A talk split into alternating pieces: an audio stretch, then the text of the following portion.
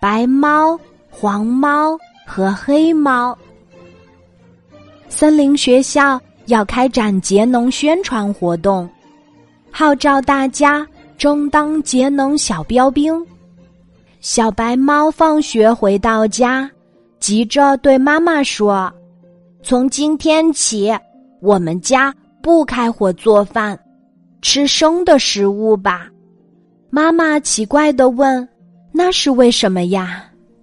节约能源，吃生东西可以节约燃气呀。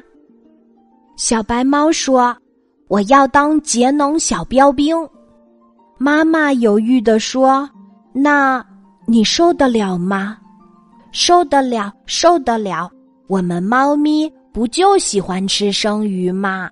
小白猫高兴的说。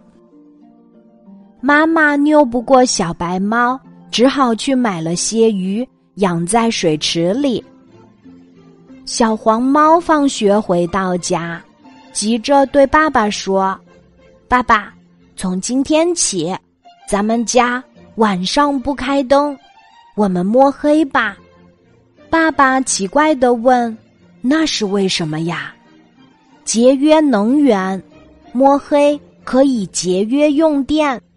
小黄猫说：“我要当节能小标兵。”爸爸犹豫的说：“那你受得了吗？”“受得了，受得了。”我们猫咪在夜里不是也能看清东西吗？小黄猫高兴的说：“爸爸拗不过小黄猫，晚上只好不开灯。”星期天。小白猫和小黄猫看见小黑猫在收废纸，便问：“你收废纸干什么呀？”“节约能源呗。”小黑猫回答。“啊，废纸怎么和节能扯上了呢？”小白猫和小黄猫笑起来。小黑猫认真的说：“废纸怎么啦？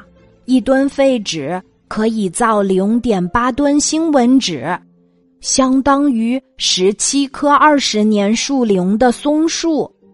就算你在植树吧，这怎么能算是节能呢？小白猫和小黄猫打断了小黑猫的话：“如果把这些树用来造成纸，那就要耗电三百度，耗水两百四十吨。